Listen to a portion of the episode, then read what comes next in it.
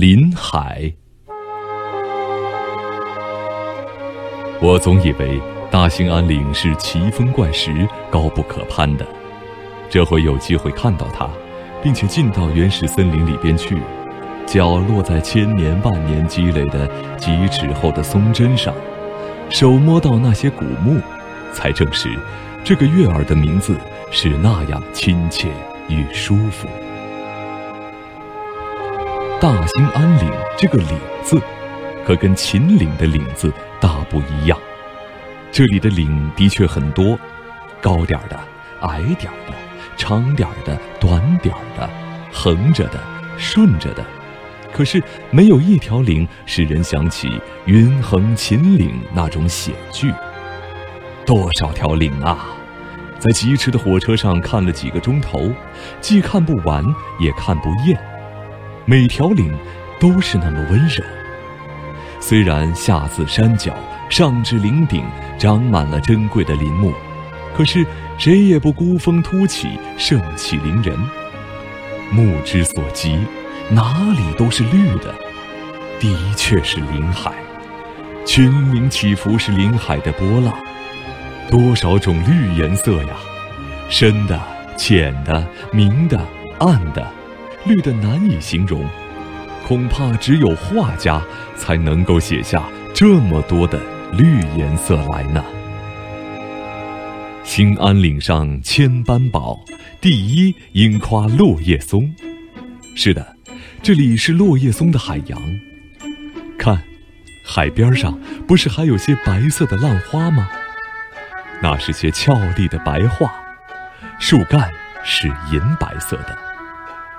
在阳光下，一片轻松的边沿闪动着白桦的银裙，不像海边上的浪花吗？两山之间往往流动着清可见底的小河，河岸上有多少野花呀！我是爱花的人，到这里我却叫不出那些花的名儿来。兴安岭多么会打扮自己呀！青松作衫，白桦为裙。还穿着绣花鞋，连树与树之间的空隙也不缺乏色彩。在松影下开着各种小花，招来各色的小蝴蝶，它们很亲切地落在客人的身上。花丛里还隐藏着像珊瑚珠似的小红豆。兴安岭中酒厂所造的红豆酒，就是用这些小野果酿成的，味道很好。谁进入岭中，看到那数不尽的青松白桦，怎能不马上向四面八方望一望呢？有多少省份用过这里的木材呀？大至矿井、铁路，小至桌椅、船柱，有几个省市的建设与兴安岭完全没有关系呢？所以，兴安岭越看越可爱。兴安岭的可爱就在于它美的并不空洞，它的千山一碧、万古长青，又恰好与广厦良才联系起来，于是，它的美丽就与建设结为一体，叫人心中感到亲切舒服。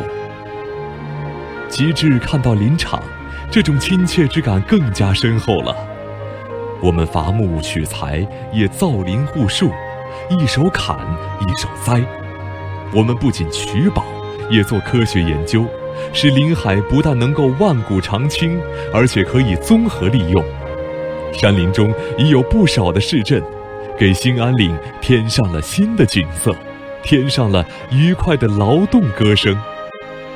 人与山的关系日益密切，怎能不使我们感到亲切舒服呢？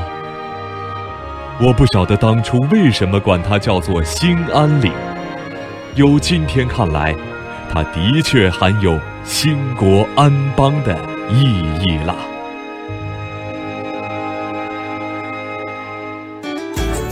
更多课文，请关注微信公众号“中国之声”。